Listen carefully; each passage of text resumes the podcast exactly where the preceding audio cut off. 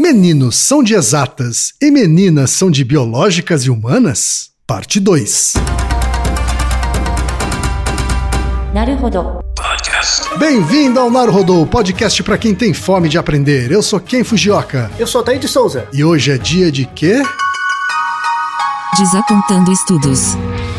Altaí, vamos para os recados da paróquia. Quais são? Número 1, um, vai no iTunes Store, dê 5 estrelas e faça o seu comentário. Isso aí. Número 2, indique um episódio do Naruhodô para alguém que nunca ouviu o Naruhodô ou mesmo nunca tenha ouvido um podcast. Vamos aumentar o tamanho de nossa podosfera. E número 3, Altaí, Ah, o número 3 é sobre ajudar a manter o Naruhodô no ar, Altaí. isso aí. E para contribuir, basta usar o aplicativo PicPay e assinar o apoio mensal de 15 reais. São duas Coca Zero, querido ouvinte, querido ouvinte. Uma para Altair e uma para mim.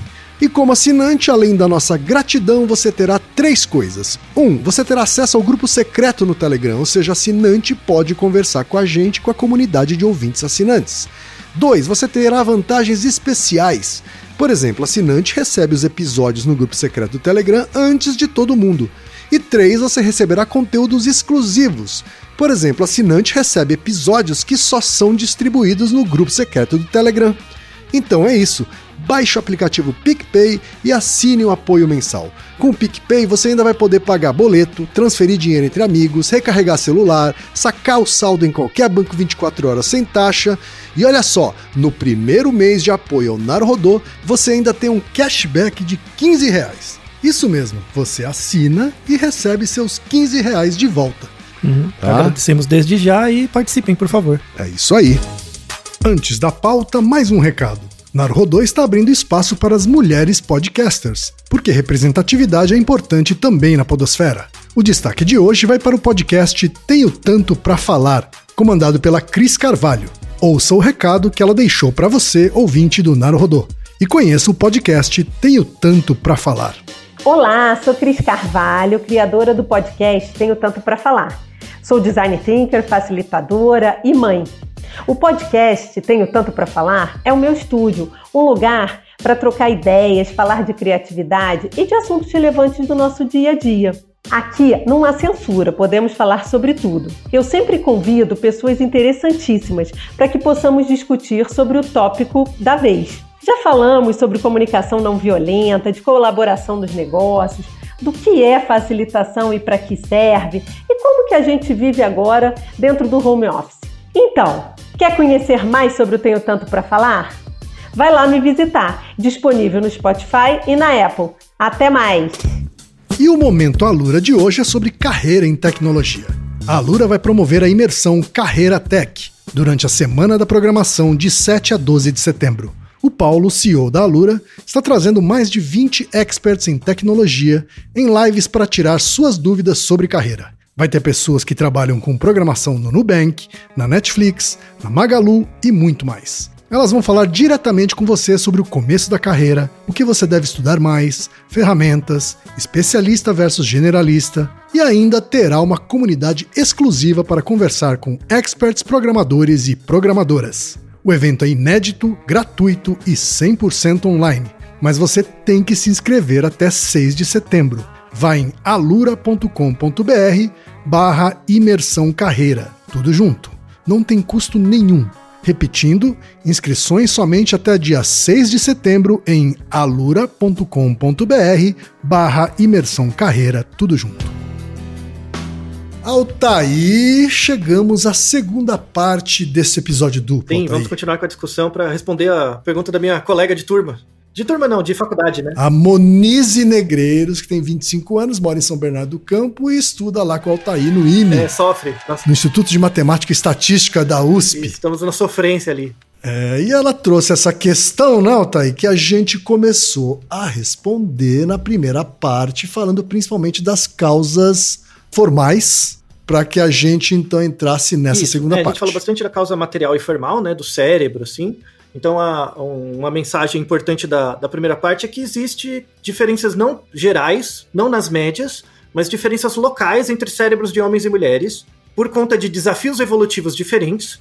Isso leva, leva a crer que homens e mulheres resolvem o mesmo problema por caminhos diferentes. Essa é a grande mensagem assim que a gente trouxe. Agora esse episódio vai ser especificamente sobre as causas eficientes, que diz respeito a, ao comportamento que a gente observa mesmo, né? Que é, tudo bem, o fato de homem e mulher ter cérebro diferente e ter áreas um pouco mais especializadas que outras para um caso, não é razão para pensar que você tem algum, em alguns lugares 80, 90% dos alunos de engenharia são homens e 10% são mulheres. Tá? Isso não é, não é causa suficiente para isso. Tanto é que vamos trazer argumentos históricos do contrário, né, para vários cursos. Começando aqui, tem um ponto importante. Vamos começar com um artigo 2020, né, desse ano, aliás, que é um artigo que é da área de administração, economia, tal, mas ele, ele faz um experimento bem interessante, em que ele avalia a diferenças de sexo, diferenças de homens e mulheres, em preferências redistributivas. Tá? O que, que isso quer dizer? É um jogo, eu coloco um jogo, e nesse jogo tem é, algumas trocas que você tem que fazer com, com um jogador, com um outro. São vários tipos de jogos, né? Okay. Ali para resumir o artigo. Eles queriam saber se tinha diferença entre homens e mulheres em relação ao quanto uma pessoa doa ou não, ou, ou quão equitativa ela era né, no jogo e tal. E eles associaram isso com outras variáveis, também do contexto, do país e tal. Uma coisa interessante que eles verificavam ali é que as, as mulheres tinham, em geral, 7% a mais de equidade. Tá? Então, ela, elas colaboravam, hum. cooperavam mais no jogo, em média com 7% a mais do valor dos tokens. Então, assim, é, todo mundo queria um pouquinho mais para si, né? Normal. Mas as mulheres cooperavam um pouquinho mais. Tipo, elas davam um pouquinho mais, 7% a mais. No entanto, esse resultado variava muito entre os países. Né? A, a questão não estava no, no, no, gênero, a questão estava no país. Então, assim, você lê o primeiro experimento, você acha, nossa, então as mulheres são mais cooperativas. Quando você controla para o país, fica mais legal o resultado ainda. Porque, na verdade, a, as mulheres que colaboravam mais, elas tinham uma crença diferente em alguns países, diferente de outros. A crença era a seguinte: hum. É, eles acreditavam nessa expectativa, tá? Então, imagina, pessoas de vários países você faz algumas perguntas de verificação. Uma das perguntas que eles fizeram é o seguinte: você acha que o seu país é desigual? E por quê? Então, por que, que você acha que seu país era desigual? E aí você tem algumas constâncias. Tem países, pessoas de países que acham que a fonte da desigualdade são diferenças individuais. Tá. tá? Então, eu que não consigo, assim, é, tem pessoas que são boas e pessoas que não são. Sabe? Tem, tem o que consegue e o que não consegue. É bem um argumento meritocrático. Tem alguns países que são mais assim. Outros países acham que é por causa de sorte. Tipo, ah, a pessoa é assim, é sorte. Sabe? É, eles colocam algo no contexto, que é algo que ela não consegue explicar. Entendi. E aí, quando você volta pro sexo, as mulheres que tinham mais sensibilidade à equidade eram as mulheres que acreditavam que a fonte da desigualdade estava na pessoa, estava no, no, no indivíduo. Elas eram mais meritocráticas em geral. Tá? Então elas olhavam o outro com mais cuidado. Então, se eu, se eu cuidar dele, tá. né, se eu ajudá-lo, né, tem uma maior chance dele dar certo. Não é por sorte ou azar, tem uma questão do indivíduo. Eu consigo fazer algo. Tá bom. E aí, eles associaram esse comportamento né, de, de, das mulheres de algum país há um traço que a gente falou no Naruhodo sobre se existe sorte de principiante, que é a autoeficácia. Autoeficácia é a capacidade de você se sentir capaz de fazer algo, mas fazer algo de verdade. Tipo, não, não é assim, ah, eu acho que eu consigo levantar um carro. Não é isso, isso aí é, isso aí é maluquice. Não, é você ser razoável. Tipo, não, eu, eu acho que eu sou capaz, sei lá, eu acho que eu sou capaz de levantar 10 quilos. Tá? E, você, e por que, que você acha que você é capaz de levantar 10 quilos? Ah, porque uma vez eu tive que levantar uma cadeira, eu tive que levantar outra coisa, então eu acho que eu sou capaz. Você consegue justificar o porquê você faz. Isso é autoeficácia, que é diferente de uma alucinação. Eles verificaram que as mulheres têm um maior senso de autoeficácia. Então, as mulheres, em geral, elas sabem o que elas sabem fazer. Então, não, eu sei o que eu sei fazer. Tipo, eu sei fazer isso, então eu sei que sei. Eu sei fazer direito. Elas têm uma capacidade maior de fazer uma autoavaliação do que ela é capaz Isso. de fazer. Coisa que o homem não tem. O que, que o homem tem? Autoconfiança. Autoconfiança é diferente. Sim. Né? Uhum. Autoconfiança é você meteu o loucão, né? Tipo, não, não, daqui que eu vou fazer mesmo. Sim. Né? E aí se estrepa. É, é aquele que não tem consciência, inclusive, dos seus isso, limites. Aí morre, né? Morre, né? Burro. Né? Uhum. Por isso que homem morre isso, mais. É, muito bem. É, então, isso é um argumento discutido no artigo. Inclusive, tem um outro artigo sensacional sobre QI também, faz uma avaliação tão interessante, inclusive uma revisão histórica, tal, né, da, da voltando no estudo de QI, em que ele, ele pegou vários trabalhos de QI e ele mostra que a variável crítica para você avaliar QI em populações não é a média. Aí eu nem tô falando só de sexo, de homem e mulher, tá? Em geral. Para você discriminar populações, subpopulações, né? No que diz respeito ao QI, você não pode usar a média. Porque a média é todo mundo igual. Você tem que usar a variância, né? A variabilidade. Então, se você imaginar, aí tem o nosso Naruhodo, se todo mundo é normal, né? O que, o que é ser normal? A gente tem uma distribuição chamada normal, que é uma distribuição em forma de sino, simétrica. O que acontece à direita é parecido com o que acontece à esquerda, né? A mesma quantidade. O que, que é o desvio padrão, né? A média é o que centraliza a, a distribuição. Né? Ela está no meio ali da, da, Ela é simétrica, centrada na média. O que, que é a variabilidade? A variabilidade, o desvio padrão, é o quanto os dados se distanciam da média em média. Se eu tenho valores que se distanciam muito da média, a distribuição vai ficar muito aberta. Tipo, ela fica baixinha e bem larga. Se os dados se distanciam um pouco da média, eles vão ficar bem concentradinhos junto da média, aí a distribuição fica bem pontuda. Tá? Essa é a imagem. Bom, o que, o que esse, esse artigo de revisão mostrou é que assim, homem e mulher, na média de inteligência, é tudo igual. Não muda nada. Tá? No fator G lá é tudo igual. Mas os homens têm uma variância um pouco maior. Isso é muito interessante para pensar a causa final né, reprodutível. Você está dizendo que a distribu a, a, o desvio padrão no, entre os homens é maior? O desvio padrão em torno da média dos homens é maior do que o desvio padrão em torno da média das mulheres. Né? Tá, quanto maior? Então, em média, 4%. Tá. 4, que é pouco. Que é pouco. Não é tanto assim, mas é maior. É isso. É, é, é bem pouquinho. Mas quando você olha, de novo, não é para você olhar para você, é para você olhar para a população. Claro. Quando você olha 4% na população, é bastante gente. Sim. Em termos absolutos, são muitos homens. É, são muitas pessoas, né? E aí você coloca como, como é, esse desvio em torno da média, o desvio acontece para os dois lados. Tá? Sim. Então você tem homens que jogam um pouquinho acima da média do QI, mas homem que joga um pouquinho, um pouquinho abaixo. E, e aí entra exatamente nessa questão da autoconfiança. Tem, tem o cara que é autoconfiante e, na verdade, ele tem autoeficácia. Não, não, eu, eu sei que eu consigo fazer isso. Então é o cara que tem autoeficácia e autoconfiança. É verdade. É uma parte. E tem o cara que não tem autoeficácia, mas tem autoconfiança, é o burro. né? É o que, é morre. que morre. É o que Isso, morre. É, é tapado, né? É o, é, o morre, né? Tal. A internet é cheia disso. Você vê vídeo o dia inteiro dos caras se matando. Né? Enfim. Uhum. Tá? Então você vê que joga pros dois é só, lados. É só você jogar, é só você jogar em qualquer busca, só podia ser homem. E aí Isso. você vai ver um monte, um monte Isso, de, exato, desses né? 4% se matando. Isso. Mas aí o jogo, o jogo da causa da causa eficiente social é assim, tudo bem, então, o, o cara que tem autoconfiança e autoeficácia, beleza. Ele tá bom, tá, resolve a vida dele. O, o cara que tem muita autoconfiança e baixa autoeficácia, ele tem que né, estudar, né? Tipo, sei lá o que vai fazer com o cara, deixa eu ver, sei lá. Né? Mas o problema é a mulher. Como as mulheres têm uma, um maior nível de autoeficácia, o que, que falta? Autoconfiança. E aí, a autoconfiança ela não tem causa material e formal, ela só tem causa eficiente. Ela é uma construção social. Claro.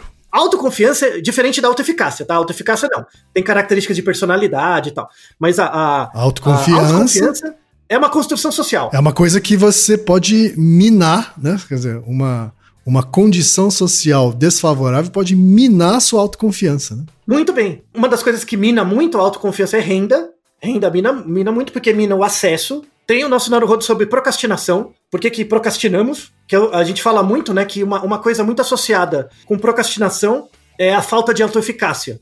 E a renda também. Principalmente a renda numa fase crítica do desenvolvimento, quando você é criança e tal. A falta de renda afeta muito. Você pode imaginar uma pessoa que hoje está bem, mas no passado é, veio de uma origem muito humilde, assim, que faltava coisas. Tá. Isso afeta um pouco a autoconfiança. E até a autoeficácia também. Tá? Pode afetar a, a renda. Então, é, é um dado bem interessante. Então, onde esse artigo mostra que, é, é, apesar das mulheres serem mais é, cooperativas, elas têm uma capacidade de autoeficácia maior, elas não conseguem performar tão bem por conta da autoconfiança. É bem interessante, né? E, é, e tem os caras, tem até no experimento os caras que estragam o jogo, porque confia demais e não entende o que está acontecendo, né? Mas enfim. É, então o jogo é, é, tratar isso, essa questão da autoconfiança, da, da discussão sobre espaços sociais espaços de uso né, do, do, seu capital social. E aí a gente entra, por exemplo, na, na área de exatas, que é, o, que é o ponto, né? Por que que, por exemplo, você mesmo quem falou no primeiro episódio, né? Quando, quando você era da área de, de exatas, uhum. né, tinha muito mais homens que mulheres. Sim. né? A, a pergunta é: será que sempre foi assim? Então, é, é, esse episódio teremos convidadas, né? Sim. É, convidadas que darão é, evidências históricas disso. Você sabia, quem, que a- o curso de ciência da computação no IME, né, na USP, começou nos anos 70. Certo. A primeira turma de computação tinha 20 alunos, bem no começo, né? Só tinha 20 alunos. Certo. 14 desses alunos eram mulheres. Olha só. 70% mulher. Se você for olhar agora a turma de 2016, ela tem 41 alunos, em que você só tem 6 meninas. Ou seja, a coisa se inverteu, a proporção se inverteu. Isso. E não, você não vai poder falar que é por um efeito de evolução, né? Porque não, não- não acontece isso em 30 anos, né? Claro que não. É claro que tem uma questão eficiente, Uhum. tá?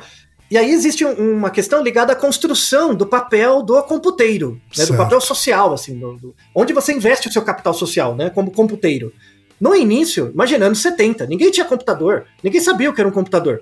As pessoas associavam naquela época o computador com a máquina de escrever, com o telefonista que ligava fios, Que eram atividades é, é, predominantemente exercidas por mulheres. Isso, eram atividades femininas ali, né, em geral. Então, prime- as primeiras turmas, as primeiras cinco, seis turmas de computação eram eminentemente mulheres. Ao, ao contrário do que muita gente pensa. Vamos deixar até um artigo histórico do- da USP, né, falando sobre isso. E eu achei uma pessoa da turma de 1975, do IME, entrou em 1975, que é a doutora Rosângela.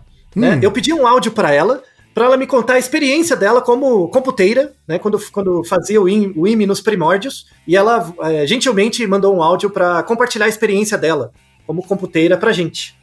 Então vamos ouvir a doutora Rosângela Guiringhelli, que é graduada em Ciência e Computação pelo IME USP em 78 e em Fonoaudiologia pela USP em 2006. Mestre e doutora em Ciências pelo Programa de Pós-Graduação em Distúrbios da Comunicação Humana da Unifesp, tem experiência na área de fonoaudiologia com ênfase em próteses auditivas e em otoneurologia, trabalhando com equilíbrio e reabilitação vestibular e também na área de ciência de computação com ênfase em desenvolvimento de sistemas aplicados. Fala, doutora Rosângela. Durante todo o colegial, que hoje é o ensino médio, sempre busquei fazer uma faculdade que me agradasse. E somente no terceiro ano é que meu pai me trouxe um texto de jornal sobre ciência da computação. Eu realmente me identifiquei com o texto, principalmente porque sempre gostei e ainda gosto muito de matemática. Na mesma época, também pensava que quem fizesse o vestibular da Mapofei, que era a sigla das faculdades de ciências exatas, Mauá, Poli e FEI, esse pessoal era louco. Ops, como assim? Louco? Ah, então serei mais uma louca no mundo. Fiz vestibular em uma sala da Poli e passei no IME da USP, que é Instituto de Matemática e Estatística. Ufa!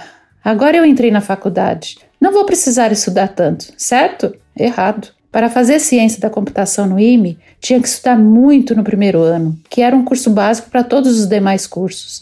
E as turmas eram formadas segundo a opção de cada aluno e da sua classificação geral no, no primeiro ano. Então, bora estudar mais ainda. Resultado: segundo ano em ciência da computação. Agora, o curso não foi fácil e, para facilitar a vida de todos, fizemos um grupo de estudo que foi válido para todos os anos de estudo. Estudávamos nas grandes salas da biblioteca e assim foi até a nossa formatura. Demos uma atenção muito especial aos módulos de programação, pois tínhamos que entregar nosso trabalho de término de curso fazendo um compilador e, para tanto, usamos o centrinho da Poli. Sempre estudávamos em grupo para qualquer matéria, assim ficava mais fácil, ou melhor, menos difícil. Lembro-me até hoje de um professor de programação matemática. O módulo 1 foi ministrado por um outro professor, pois o titular estava nos Estados Unidos. No segundo semestre, ele voltou com tudo ao Brasil e assim assumiu sua carreira. Na primeira prova, a melhor aluna do curso todo de ciência da computação tirou menos do que três. E eu, em particular, tirei meio por ter escrito meu nome. Pode isso? Ah, nosso grupo era formado basicamente por mulheres. Ah, e no nosso clube podia sim entrar os poucos homens do curso. Ah, eu acredito que a proporção no curso de computação na época era de cinco mulheres para um homem. Tá certo que rolava um belo bate-papo antes de começar a estudar, mas estudo era e ainda é coisa séria. Foi um período muito bom da minha vida. E por curiosidade, vale destacar que na formatura recebemos somente o cartucho com uma declaração de término do curso de bacharelado em ciência da computação, uma vez que o curso ainda estava em fase de reconhecimento pelo MEC. Somente anos mais tarde é que fui buscar meu diploma, lindo, divino e maravilhoso, e suado para consegui-lo. Tá aí, Altair, o depoimento da doutora Rosângela. É, então, você vê que desde tempos imemoriais a gente já sofre com IME, né? Pois é. Nossa. É, então, eu, eu já tive os meus meio, meus um também. Tal, é, a vida é assim de IME, viu? Os cursos de exatas nivelam todo mundo por baixo. Tá? Então, esse é o problema. Você sabe disso também, Kim. Né? Verdade. É, é, muita, gente- muita gente, assim, evita, ah, não, sei, eu tenho dificuldade tal. Todo mundo tem dificuldade. Até quem gosta de matemática sofre com a matemática. Uhum, A, a matemática é uma pessoa muito, muito cruel com todo mundo que gosta dela, né? verdade. É, não, não tem jeito. E você vê que o relato dela é um relato que poderia ser um cara fazendo curso de computação, Uhum. né? A maneira como o curso era estruturado na época, nos anos 70, é a mesma. Vai aperfeiçoando, claro, tecnologicamente as coisas, é, mas é a mesma coisa. Hoje você não tem que fazer um compilador mais, você tem um computador em casa. Mas Sim. na época dela aí era tudo Fortran, com papel perfurado, né? Essas coisas. Eu cheguei a Tá. pegar cartão perfurado, hein, Altair? Você chegou, só. chegou a pegar? Cheguei Você- a pegar o finalzinho do cartão perfurado lá na Federal e depois eu peguei já o compilador, já você digitando a- as linhas de código, né? Ah, Mas- sim, aquele computador de fósforo, né? Com a tela de fósforo lá. É, exatamente. amarelado, então. É. É, então. Mas você vê que, que, que você não tem nenhuma. A, a, é, é, para mim mesmo, como aluno do IME, né? É surreal você pensar, tipo, que a ciência da computação tinha meia dúzia de caras, né? É, mas era uma, uma coisa até ontem à tarde, né? Sim. E conforme a- a- o papel social do computeiro, ou mesmo do matemático e tal, começou a ficar mais saliente, a- começou a ganhar visibilidade social, passou a ter uma maior preferência por pessoas que, por, por classes sociais, que é, representam a dominação na, na sociedade, né? Então, no- enquanto o curso de ciência da computação era, ah, era telefonista ali, ninguém se importava, ah, você tinha uma preponderância de mulheres, né? Conforme o curso de computação virou mais mainstream, é, mais homens começaram a se interessar e fazer parte. E aí criar também é, certas formas de ensino da computação particularizadas mais para eles. Isso tem a ver um pouco com, que- com uma coisa que a gente discutiu no curso 1, parte 1. Lembra que eu falei dos experimentos com ratinho? Que é muito mais feito com rato macho do que fêmea? Sim. né? O que a gente tem também, aqui tem uma- um, um artigo sobre isso também, a maneira de ensinar computação, ela é muito mais masculina do que poderia ser, né? Ah, Mas, mas tem um jeito masculino e feminino de ensinar computação, né? Então, a ideia, tem um artigo muito interessante de 2018, né? Que é um, um- de um pessoal que tentou dividir alunos de computação em estilos de aprendizagem Tá. usando um teste que chama Gregwork Style Delineator. É um delineador de estilos de aprendizagem do Gregwork, tá? Que é um teste dos anos 80. Eu deixo também o artigo original do teste, ele é bem interessante, assim. E ele diz que seu estilo de aprendizagem é, não é estilo de estudo, tá? Não é o jeito que você estuda, mas o jeito como você aprende. Tem dois eixos. Então imagina um gráfico cartesiano, né? X e Y. Tem dois eixos ortogonais. O eixo X é o eixo sequencial aleatório. O que, que são pessoas sequenciais ou aleatórias? São é, a maneira como você organiza os conteúdos na sua cabeça. Certo. Tem pessoas que organizam eles, ah, primeiro aqui, depois A, depois B, depois C, vai criando uma sequência. Ela vai construindo conhecimento com base numa um pedaço e vai colocando elementos em cima. Tá. Para quem não é de exatas, o eixo X é aquele deitado. Isso, Ah, horizontal. Esse tá? X- eixo X, então, ele vai de que para que, Altair? Quais são as pontas desses eixos, desse eixo? Uma ponta é o sequencial Tá, e a outra é o aleatório. perfeito. Então você tem aquele estilo de pessoa, a gente chama de é, pessoa em escada, que ela vai aprendendo os pedacinhos. Ela, ela só entende o passo 2 depois de ter entendido um. Então ela vai, ela precisa saber cada, cada pedacinho. Se ela perder um pedacinho, ela se perde. Tipo, ela não entende. O aleatório é um tipo de aprendizagem que a gente chama de aprendizagem aberto ou em ilha, que a pessoa vai aprendendo coisas picadas. Ela aprende termos separados, depois ela vai juntando. Depois ela conecta os pontos. Isso, se conectar, né? Porque às vezes são coisas muito distantes. Sim. Tá? Então esse é o, é eixo horizontal. Mas então tem gente que em- tem gente que aprende mais de um jeito e aprende mais de outro jeito. É, a ideia, a ideia é que você vai estar dentro dessa escala. Tá ok. Tá? Você nunca é um ou outro, mas é uma gradação, tá? E o eixo Y, né, o vertical, é, ele vai do concreto para o abstrato, Tá. tá? É, que aí é a pessoa que se baseia muito em dados de realidade mesmo para decidir fenômenos, né? Eu, eu, eu, eu, eu não quero acreditar, eu quero saber, é esse cara, concreto. E o abstrato é aquele com uma percepção mais emocional, mais não linear, Mais intuitiva, talvez. mais né? intuitiva, isso. Então você tem esses dois eixos, e aí você pode localizar as pessoas ali nesses estilos. Então você pode gerar, no, no, a rigor, no mínimo, quatro combinações, Sim. né? Que é o, o sequencial concreto, sequencial abstrato, o aleatório concreto e o aleatório abstrato, Certo. tá? Que é a combinação dos quatro termos. Aí ele fez um, um estudo em faculdade de computação, mas depois ele fez em outros cursos também, tá? É, vou deixar só o da computação. O que ele notou, uma coisa surpreendente, que o que faz você se dar melhor em programação não tem a ver com quão concreto ou abstrato você é. Hum. Tá? Não, não importa isso, tá? O que importa é o sequencial ou aleatório. Se você consegue organizar as coisas de forma mais organizada, tipo passo A, passo B, passo C, você se dá um pouco melhor em aprender programação, tá? Entendi. Do que ser uma pessoa que aprende em ilhas, sabe? Em pedaços. Uhum. É, faz sentido pra programar, né? Porque pra programar você Faz entender sentido. os passos, né? Sim, Faz sim. sentido. Aí o que, o que que o senso comum vai pensar? Não, então você é um melhor computeiro. Se você tem um pensamento mais sequencial do que abstrato, os homens devem ser mais sequenciais e as mulheres mais abstratas, né? Não é o raciocínio? Ele acha no estudo dele que isso não tem associação com sexo. Sim. Não tem. Então, a proporção de homens e mulheres sequenciais ou aleatórias é a mesma. Sim. Onde que muda? No abstrato e no concreto.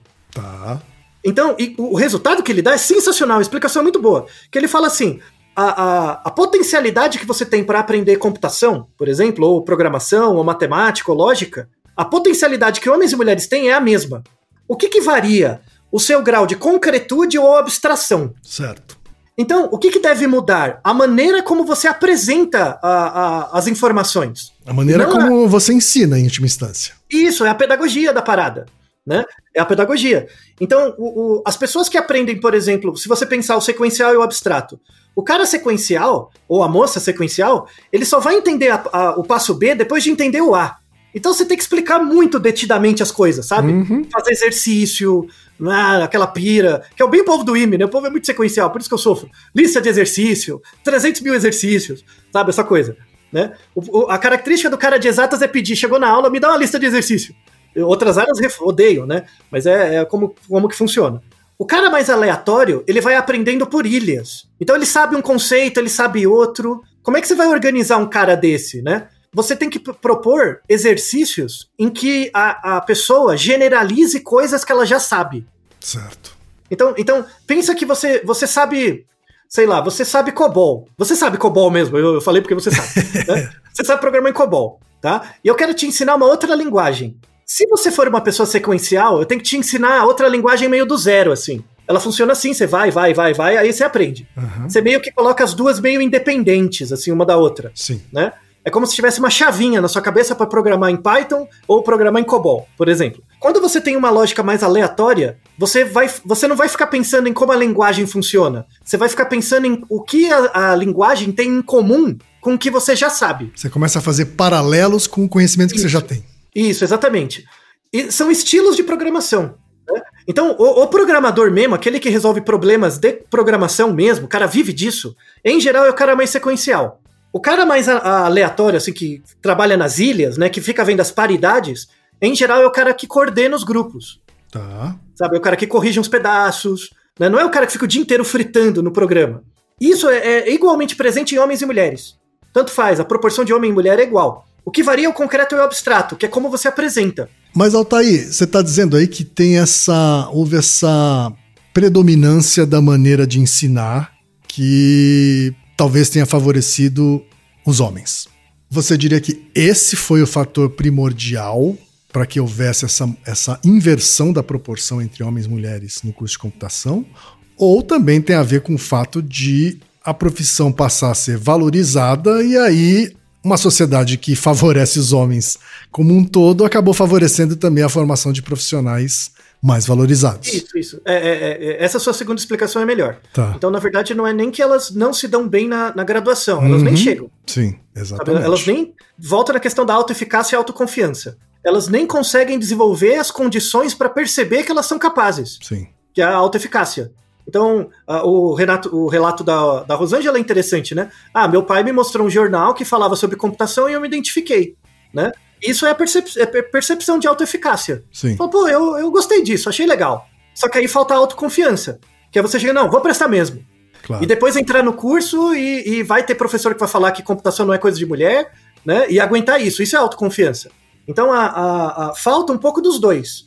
Você, você mostrar as evidências científicas mostrando que o jeito de aprender computação varia, mas varia de forma igual em homem e mulher. Então você pode ser sequencial ou aleatório, independente de ser homem ou mulher. Então não tem razão né, para isso. Mas a questão é você valorizar aquele espaço social como algo que mulheres podem fazer parte. Claro. Se você pensar, eu, por exemplo, eu cresci jogando videogame. Os jogos são muitos masculinos, Sim. porque eles foram criados por homens para homens. Os jogos. Na minha época, né? Eu comecei no Odyssey, Atari e tal. Hoje tem melhorado, já, te- já tem uma discussão maior. É um caminho que vai se abrir daqui para frente, vai ficar melhor com o tempo. Né? Não tenho dúvida disso. Mas um outro passo é desenvolver a capacidade de autoeficácia. Certo. Você tem que mostrar para as meninas que elas são capazes de perceber que sabem. Não, não, é, não é nem essa coisa assim, ah, você sabe. Não. Tipo, ó, olha as condições, vê se você percebe se você é capaz ou não. Né? Tipo, interioriza isso, é para você também. Sabe? É, é essa a ideia. O desenvolvimento da autoeficácia. Por exemplo, quem? Quando você estudava programação, como que você estudava? Tipo, que, qual era a sua rotina de estudo para aprender a programar em COBOL, por exemplo? Olha, eu, eu me lembro, vou falar do que eu me lembro, tá? Porque faz Sim, bastante tempo, mas o que eu me lembro é de usar códigos de programas pronto como minha primeira fonte de aprendizado, assim. E a partir daí, muita experiência e erro, assim, né? Muito teste, treino. muito teste e erro. Uhum. né? Mas eu começava com um, um código-fonte de, uma, de um programa bem feito, né? Para usar aquilo como ponto de partida. E, e eu, e eu pensando agora, é, é um pouco o meu jeito de aprender qualquer coisa. Assim. Foi assim Isso, também que eu aprendi comunicação. tá? Muito bem. Eu me inspirava em trabalhos bem feitos de pessoas que eu sabia que sabiam fazer bem aquilo. Então, se você fosse classificar o seu estilo, você tá mais perto do sequencial ou do aleatório? O que, que você acha? Ah, eu diria que do sequencial. Hum, mas estaria totalmente sequencial? Não. É, na Isso, ver- na verdade, não, porque eu, eu, eu acabo, a partir daí, criando o meu próprio estilo, né? Então, estaria, Isso. talvez estaria no meio aí. Isso, é meio no meio. Uhum. Né? E você estaria mais perto do concreto ou do abstrato? Tipo, o que, que motiva você a, a aprender do jeito que você aprende? É pra entender uma coisa ou pra sentir, se sentir bem com algo? Que pergunta difícil, Thay. É difícil mesmo. Tipo, ah, o que, que te motiva a aprender uma nova coisa? É pra saber, tipo, ah, eu quero saber como isso funciona. Ou só pra perceber, nossa, isso é interessante, é bonito. Não, olha que interessante, eu tive uma- um senso de realização estética quando percebi isso. Eu acho que é mais o segundo. É, é a é a questão estética ou a funcionalidade, sabe? Depende. Depende do que eu tô aprendendo. Isso. Muito bem, então, você vê, você vê que não é 0 ou 1, um, Uhum. né? Você fica numa gradação, tá? A ideia desse teste é mostrar isso, mais ou menos onde você tá. E, e esse teste tem um artigo usado para computação, que mostra isso. Aí o grande o interessante é que o, o gênero varia conforme a proporção de abstrato ou concreto, mas não sequencial e aleatório, que é o que é importante para programação. E, o- e esse mesmo teste foi usado num, num num grupo de pessoas de medicina, que mostra bem a mesma coisa. Então é, é, é um, é um esquema né, que mostra que, independente da sua área de conhecimento, como você bem falou, o jeito de você pensar a sua aprendizagem é meio que o mesmo. Você só vai alocando em função das coisas. Então, eu, por exemplo, eu sou muito aleatório. Eu entendo conceitos, né, vários conceitos de coisas diferentes. Depois, o, o- o desafio é tentar criar as paridades. E é por isso que eu bombo em matéria de programação, porque eu, eu- meu Deus do céu, sabe? Eu sofro, inferno. Eu, das matérias do IME que eu mais sofro são as de programação, porque para mim é muito difícil, Sim. né? Porque eu, não, eu, eu, eu realmente estou mais do lado aleatório mesmo. Mas o que não impede de aprender. Mas a, a, para mim me ajuda muito ver outra pessoa fazendo.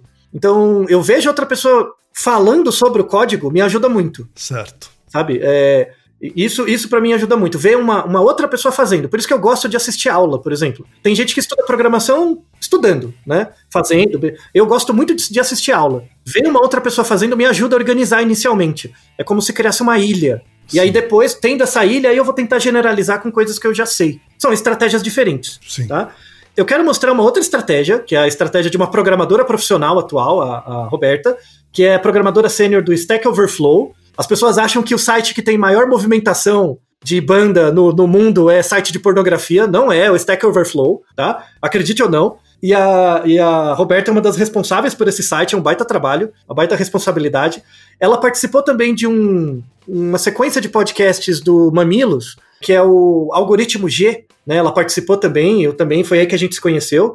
E eu pedi um áudio dela para explicar como é a experiência dela na computação. Então vamos ouvir a Roberta Arcoverde, que é bacharel em ciência da computação pela Universidade Federal de Pernambuco, mestre em computação pela PUC do Rio de Janeiro. É desenvolvedora de software há mais de uma década. Desde 2014 faz parte do time que mantém um dos sites mais acessados do mundo, o Stack Overflow, e também é co-host do podcast sobre tecnologia hipsters.tech. Fala, Roberta.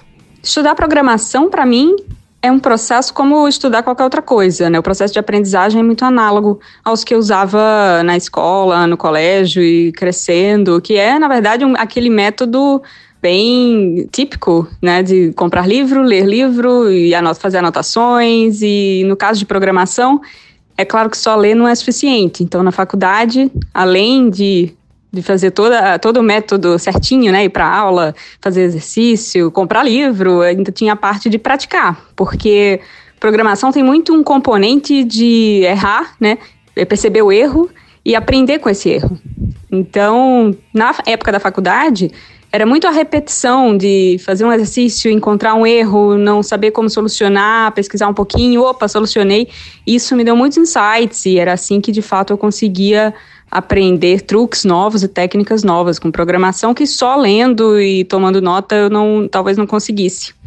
E até hoje esse processo se mantém. Eu sou uma pessoa que tem uma certa dificuldade de aprender usando métodos mais modernos, né, como vídeo, áudio. Eu ainda sou do tipo que gosto de aprender lendo livro e livro físico, né, tátil, onde eu posso riscar, rabiscar, sublinhar, puxar uma anotação. Para mim, esse ainda é o método mais confortável e eficiente de aprender. Mas claro que com programação isso é um pouco menos eficaz, porque a área evolui numa velocidade que a, a, a, literatura não acompanha, né? Que as edições físicas e livros não acompanham. Então, eu preciso adaptar essa minha forma de aprender para outras. Livro digital ajuda, mas a forma mais eficaz ainda para mim de aprender alguma coisa é de fato sentando, abrindo um, um projeto no computador e executando, né? Ainda é escrevendo código, programando, errando, identificando o erro, às vezes passa horas olhando para a tela do computador sem saber direito o que está acontecendo. E é quando a gente identifica né, esses pequenos bugs que esses momentos de eureka aparecem, né? E muitas coisas até hoje eu aprendo assim, praticando. Tá aí, Altair, o depoimento da Roberta. Você achou muito parecido com o seu, Ken? É, achei parecido com o meu. Me identifiquei. É, pois é, né? A gente acabou de apresentar esse áudio da Roberta, mas o Ken não, não, não tinha ouvido ele antes. Uhum. Tá? E eu pedi o depoimento do Ken sobre como ele estuda antes, pra, porque eu chutava que os dois eram muito parecidos. É, essa questão do, do, do fazer, testar e errar e aprender com erro, né? Acho que faz parte acho que do, do, meu modo de aprender e também faz parte hoje do meu modo de trabalhar também. Isso.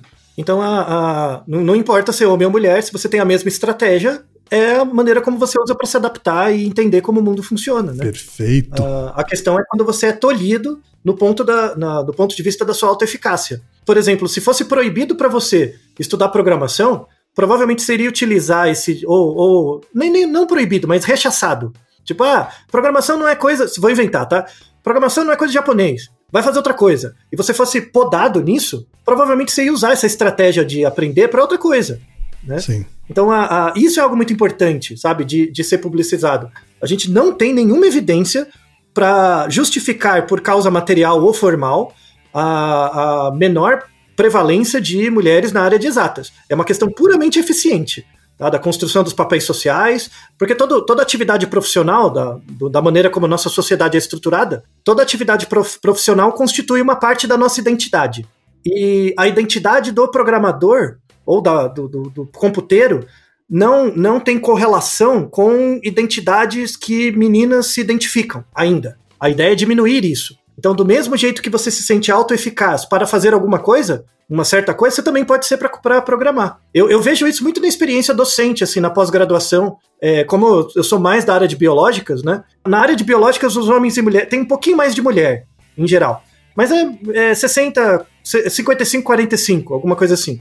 Às vezes 60, 40 e tal. E você vê que quando você. Eu dou muita aula de epistemologia, de estatística e tal. Conforme você vai dando o curso, e você. A maneira como você ensina o curso, é, é, um grande número de meninas começaram a se identificar com. com não, eu consigo fazer isso. Eu, eu consigo, eu entendi a análise. Fez sentido. É, é, é uma questão pedagógica, sabe? É uma questão inclusiva pedagógica. Não só no IME, mas em várias faculdades, curso de física acontece isso muito, é, matemática tal é, pura, fica falando que essa coisa de que exatas não é para mulher. E quando você oferece o, o, acesso ao conhecimento estruturado de forma mais inclusiva, você tem que deixar para a pessoa decidir isso, se é para ela ou não. Então, é, é, é, esse é o desafio pedagógico, sabe? De vencer essa, essas questões de papéis sociais. Eu, eu quero fechar também, porque a, a, a, Roberta, apesar dela trabalhar assim, formalmente, ela tem um mestrado, a, a Rosângela também trabalha na universidade, tudo. Eu peguei um último áudio de uma colega minha do IME mesmo, aí a gente era uma, de uma turma mais próxima da estatística, em que ela trabalha no mercado, mercado financeiro, que é um mundo muito, muito machista, aliás, mercado financeiro, né? Sem dúvida. É, e é uma pessoa muito, muito interessante, assim, eu pedi um, um áudio dela também, porque você vê que ela, ela tá agora na pós-graduação, mas ela tem três graduações e, e, uma capacidade, assim, eu acompanhei ela durante a graduação, assim, uma pessoa notável do ponto de vista acadêmico. Nossa senhora, me salvou de umas provas também. Devo muito a ela meu sucesso de algumas matérias. E eu queria pedir a opinião dela também, uma pessoa mais jovem que está no mercado e sofre também um pouco com, com essas questões da, da falta de percepção. Os outros não veem ela como al, alguém capaz, o que é totalmente uma besteira. E isso acaba limitando a autoeficácia da pessoa em perceber que ela é capaz. Tá? Então eu queria pedir o áudio da, da Ana. Ou em palavras mais uh, coloquiais, né? Machismo e preconceito, né, Altair? É basicamente. É isso que ela sofre.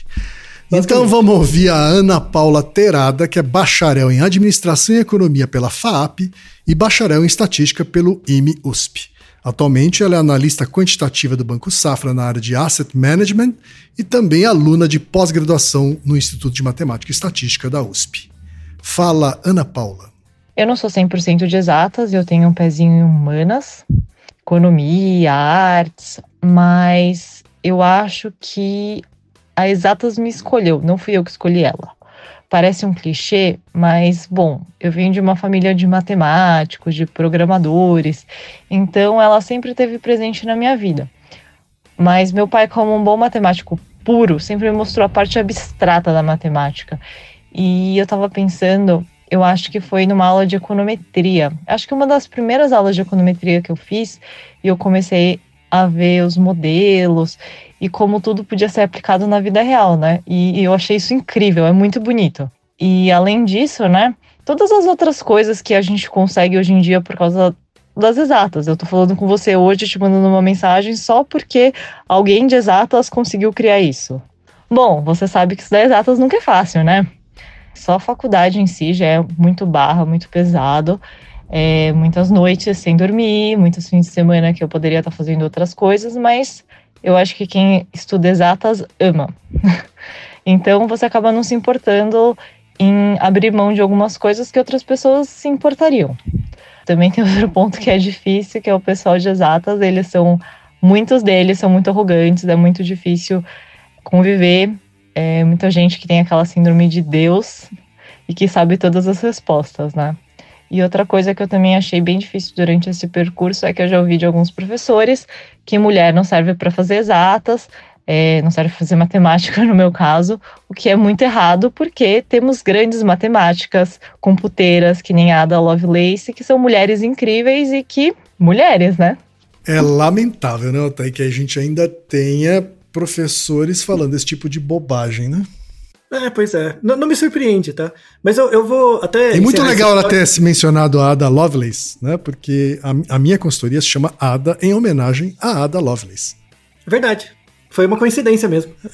é, eu, vou, eu vou encerrar esse episódio com, com, com um relato assim, ó. Até, até por, por, por uma questão de proporcionalidade. Eu fiz psicologia, né? Minha primeira graduação em psicologia. Tem lá, eu acabei tirando meio na moeda para fazer psicologia, mas, mas entrei, fiz o curso e tudo.